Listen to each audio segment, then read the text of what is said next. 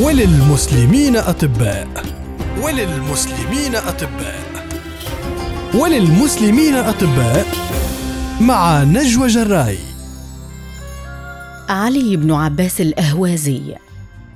هو أبو الحسن علي بن عباس الأهوازي. ولد في إقليم الأهواز العربي بالقرب من جندي سابور. كان مسلما من أصول نزرادشتية.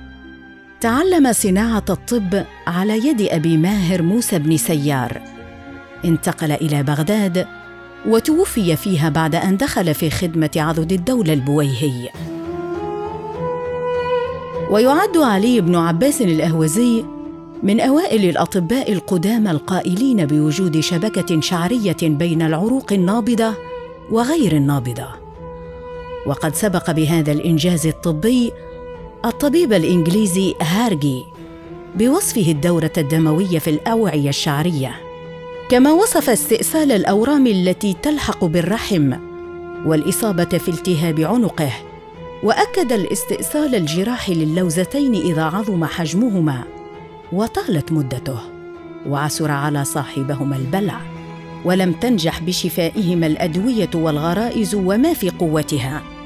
وقد ظهرت براعته في الجراحة أيضا في معالجة الكسور والخلوع وتجبيرها ووضع وصفا دقيقا في معالجة الفك السفلي إذا أصابه كسر. وقد اهتم علي بن عباس الأهوازي بطب الأسنان اهتماما بالغا مما جعله يقدم دراسة متكاملة عن هذا الموضوع في كتابه ودرس مرض الصرع بعمق. حتى أنه وصل إلى نتائج بقيت مرجعا عبر العصور. تنبه علي بن عباس الأهوزي إلى صعوبة شفاء الرئة المصابة بالسل وقال بصدد ذلك إن السبب الذي من أجله لا يشفى السل الرئوي هو أن الرئة دائمة الحركة لا تلتحم لكثرة حركتها وهزها وإزعاج السعال لها لأن العضو المتقرح يحتاج إلى أن يكون هادئا ساكنا حتى تلتحم قرحته.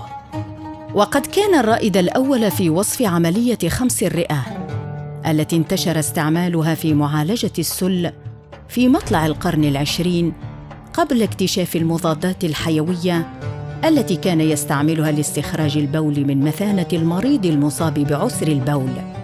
إذ ابتكر القفاطير وكان من الرواد الأوائل في معالجة التهاب العقد الليمفية الرقبية وذلك باستئصالها جراحيا وتنظيفها بدقة وانتباه وحذر.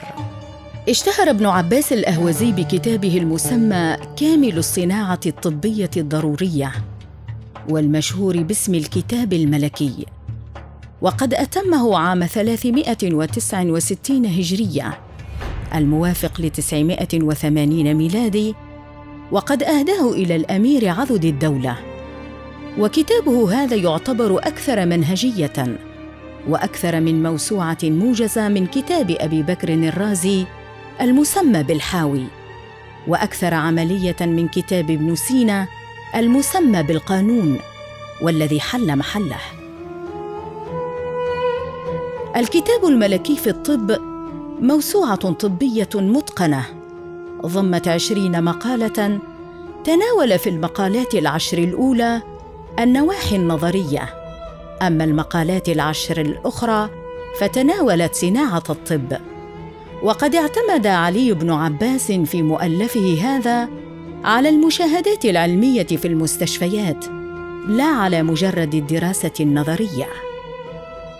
أما فيما يتعلق بأخلاق الطبيب وتعامله مع مرضاه قال علي بن عباس الأهوزي ينبغي للطبيب أن يكون طاهرا ذكيا دينا مراقبا لله عز وجل رقيق اللسان محمود الطريقة متباعدا عن كل نجس ودنس وفجور والا يفشي للمرضى سرا ولا يطلع عليه قريبا أو بعيدا فإن كثيرا من المرضى يعرض لهم أمراض يكتمونها عن آبائهم وأهاليهم ويفشونها للطبيب.